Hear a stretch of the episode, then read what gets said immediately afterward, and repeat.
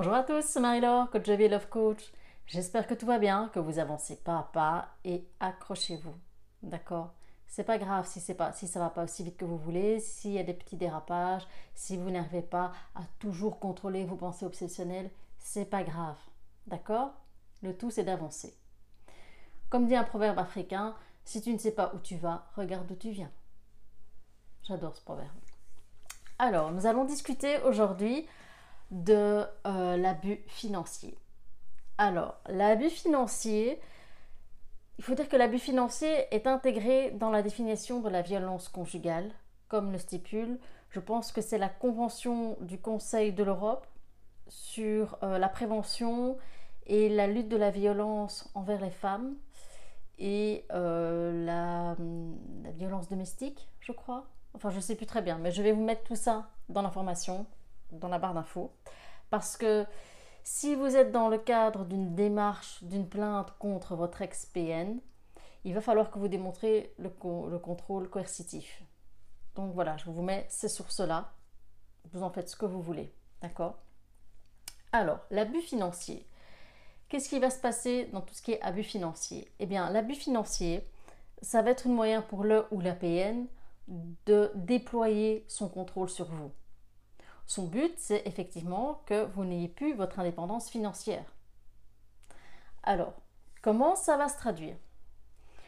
Alors, soit ça va être en fait saboter votre activité professionnelle, vous empêcher eh bien, d'aller à des interviews ou d'aller postuler. C'est un peu la même chose, allez me dire, des interviews ou postuler, ou de suivre des formations. Comment est-ce qu'il va faire ou comment est-ce qu'elle va faire? Eh bien, vous savez que les PN sont des champions pour nous faire des crises avant un événement important. Pour nous faire empêcher, nous empêcher de dormir avant un événement important où on doit, avoir toute notre tête, qu'on doit être calme, qu'on doit être posé, qu'on doit réfléchir, qu'on doit... Voilà, tout ça, les PN, ce sont des champions du monde. Hein. Et cette relation PN va tellement nous accabler psychologiquement et physiquement, que ça se peut aussi que bah, dans certains cas on perd notre job. Parce que voilà, on fait des erreurs, on est fatigué, on est stressé, on fait des grosses erreurs parfois dans notre travail, ou alors on accumule les, euh, arrêts maladie. Parfois des arrêts maladie de longue durée. Donc il y a tout ce jeu de sabotage. Parce qu'évidemment, cela aussi va impacter bah, l'estime qu'on a de nous, notre confiance en nous. Un PN va aussi, ou une PN, va aussi faire en sorte que voilà, vous n'ayez aucun droit de regard sur ce qui se passe sur les comptes financiers. C'est bien là la différence entre quelqu'un qui gère un budget de la famille. Parce que dans tout couple, il y en a un qui est un peu plus, plus à l'aise avec les factures, les assurances, les papiers administratifs, et généralement c'est cette personne-là qui gère. Mais là, dans tout ce qui est le contrôle coercitif, c'est vraiment ça. Vous n'avez aucun regard sur ce qui se passe. Peut-être que certains ou certaines d'entre vous ont été privés de carte de banque et que c'est le ou l'APN qui donne un certain montant en cash à gérer. Donc vous n'avez aucun droit de regard sur ce qui se passe, aucun mot dans une décision, vous ne savez pas où vous en êtes avec les assurances, si les assurances sont à votre nom ou pas. Voilà, vous n'avez aucun droit. Et le PN n'aime pas du tout que vous y mettiez votre nez. Ou l'APN n'aime pas du tout que vous y mettiez votre nez. Les femmes PN auront plus tendance à profiter de l'homme, de son compagnon, pour eh bien, voilà, s'offrir des, vêtements luxueux, des choses de marque, parce que tout n'est qu'apparence. Et que les femmes PN misent tout sur leur apparence physique pour appâter leur prochaine proie. Donc c'est pour ça, peut-être que vous, messieurs, vous avez peut-être été dans la situation où vous avez dû prendre deux jobs pour satisfaire madame. Deux emplois avec les conséquences que vous étiez fatigué à la fin de vos journées, vous n'en pouviez plus, tellement fatigué qu'en fin de compte, bah, vous n'aviez plus le temps de faire autre chose que rentrer, faire attention à madame, vous occuper des enfants. Un petit peu, parce que sinon, euh, madame allait vous faire une crise. Hein. Mais voilà, vous voyez un petit peu, tout était calculé. Bien évidemment, vous n'aviez pas un merci pour ça, c'était juste normal. Alors, euh, tout ce qui est le contrôle coercitif va aussi se faire dans le sens où eh bien voilà, le PN ou la PN va vous demander de virer soit tous vos salaires sur un compte commun ou la grande partie de votre salaire sur le compte commun. Et vous allez vous retrouver avec une petite somme pour vous. Vous allez devoir gérer le restant des factures qui seront à votre nom, les dépenses peut-être liées aux enfants, et d'autres dépenses, à tel point que, en fin de compte, les dépenses pour vous faire du bien, pour vous faire plaisir, seront impossibles. Donc, vous n'allez peut-être plus avoir le moyen d'aller chez le coiffeur, vous n'aurez plus le moyen d'aller chez l'esthéticienne, d'aller à votre salle de sport, de vous faire un petit plaisir, de vous acheter des vêtements. Tout ça est calculé. Parce que du coup, votre bien-être, votre confiance en vous, votre estime de vous, il va chuter. Vous allez être mal. Vous allez chuter et le PN va, d'une certaine façon, vous mettre dans des situations où vous allez devoir lui demander de l'argent. Ou la PN peut aussi vous demander ça, de vous demander de l'argent. Vous allez demander l'argent, comme un enfant qui demande à son père ou à sa mère, voilà, un petit billet, quelque chose, pour pouvoir payer telle ou telle chose. Avec la satisfaction dans les yeux du PN ou de la PN, et avec cette phrase qui est typique des PN, hein, tu vois, qu'est-ce que tu ferais sans moi? La façon de vous dire que voilà, ils sont indispensables dans votre vie parce que tout seul ou toute seule, vous vous en sortez pas. Vous avez besoin de quelqu'un pour vivre. Et heureusement qu'il ou elle est là. Hein. Heureusement. Hein. Parce que, vous voyez, vous n'en sortez pas. Vous ne savez pas gérer votre budget. Voilà, vous connaissez la chanson, je suppose. Alors, ça se peut aussi, dans tout ce qui est le contrôle financier, que le ou la PN vous demande systématiquement les tickets de tout ce que vous avez acheté. Donc voilà, ça va être rendre des comptes, mais au centime près. Tout sera sous contrôle. Par exemple, vous pouvez aussi être interdit de shopping seul. Le ou la PN aimera être avec vous pour voir si vous ne dépensez pas dans des conneries, hein, bien sûr. Alors, il y a aussi le fait que vous allez voir le ou la PN va vous menacer de partir, de vous laisser seul, que sans lui, sans elle, vous serez dans la merde. Et tout ça, ça va jouer avec cette peur. C'est jouer en plus avec cette fausse croyance que vous aurez en tête que seul vous vous en sortirez pas. Que voilà, vous serez tellement acculé financièrement que voilà, il vous faudra toujours le ou la PN à vos côtés.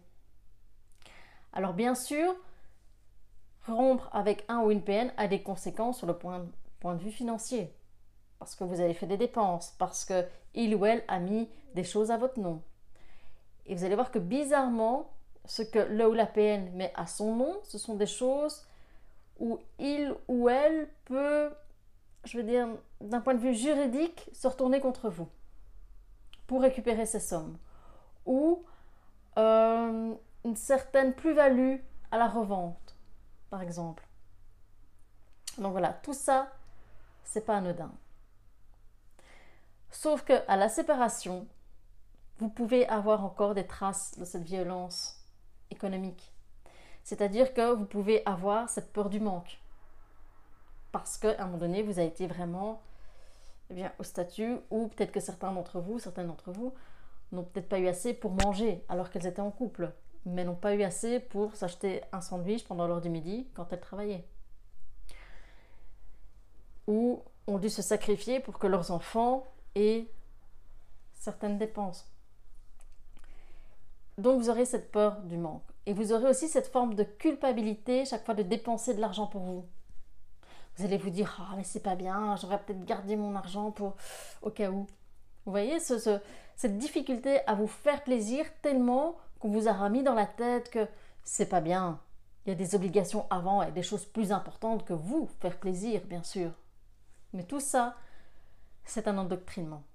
Tout ça, c'est de nouveau, je vais dire des conneries, mais c'est des conneries. Ce sont vraiment, voilà, ce sont des fausses croyances. Il faut nettoyer tout ça. Je sais que certains d'entre vous, certaines d'entre vous, ont dû arrêter leur activité professionnelle parce que le PN, généralement, à demander à ce que vous restiez avec les enfants. Que ce serait mieux pour eux, que ce serait mieux pour la famille, ou alors aussi d'arrêter votre activité professionnelle, de vous mettre par exemple au statut bah, du chômage et de travailler pour aider le PN. Évidemment, si vous aidez le PN dans son activité professionnelle, voilà, vous avez peut-être dû batailler pour que vous le soyez au moins en déclaré. Parce que là aussi, le PN peut vous avoir en disant viens travailler avec moi, tu sais que j'ai besoin de toi, en faisant du chantage, en faisant des crises qu'il travaille tout seul, mais en ne vous déclarant pas. Donc si vous n'êtes pas déclaré, ça veut dire zéro droit. Donc voilà, vous allez constater que pour qu'un PN prenne sa responsabilité financière, voilà, il faut parfois batailler. C'est pour ça, n'hésitez pas à regarder un petit peu l'état de vos dépenses. Si vous n'avez pas signé de document qui clôture tout, voilà, et que vous êtes encore occupé dans les procédures, regardez un petit peu l'état des dépenses, l'état des dépenses qu'il y a eu au quotidien. Et regardez aussi en fonction du statut où vous étiez lié au PN ou à la PN. Est-ce que vous étiez marié, cohabitant légaux, ou est-ce que vous étiez en cohabitation? Parce que ça change. Mais regardez un petit peu vos droits aussi. D'accord? Donc voilà, je pense que j'ai euh, fait le tour. N'oubliez pas de bien lire ce que vous signez alors, ne vous inquiétez pas, hein, le PN ou la PN va faire des crises en disant Enfin, c'est scandaleux, tu ne me fais pas confiance, tu veux lire ce document avant de signer. Voilà, vous connaissez le ou la PN, vous pouvez retourner ça en disant Mais non, j'ai pas confiance, c'est pas en toi que j'ai pas confiance, si j'ai pas confiance en la banque, j'ai pas confiance aux huissiers, j'ai pas confiance aux avocats. Enfin voilà, vous savez un petit peu aussi comment désamorcer le ou la PN. D'accord? Mais prenez votre temps de lire ce que vous signez. Donc, voilà, j'ai fait le tour un petit peu de, la question de l'abus financier. Et n'oubliez pas que voilà, vous êtes une belle personne. D'accord? Vous avez des droits. Et n'ayez pas peur parce qu'on s'en sort après un PN ou après une PN financièrement. On s'en sort. Et vous allez remarquer que bien, vous allez faire des économies sur certaines choses puisque pour eux tout n'est qu'apparence et qu'ils n'ont aucun scrupule à aller se servir sur le compte commun pour eux s'offrir des choses ou pour eux cacher de l'argent de leur côté. D'accord? Courage à vous. Et merci pour vos photos, vos photos avec le livre. Voilà, j'adore vous voir avec le, livre comme ça, ou voir le livre qui fait un peu le tour du monde pendant ses vacances. Voilà, merci beaucoup, ça fait vraiment plaisir. Voilà. Accrochez-vous, à bientôt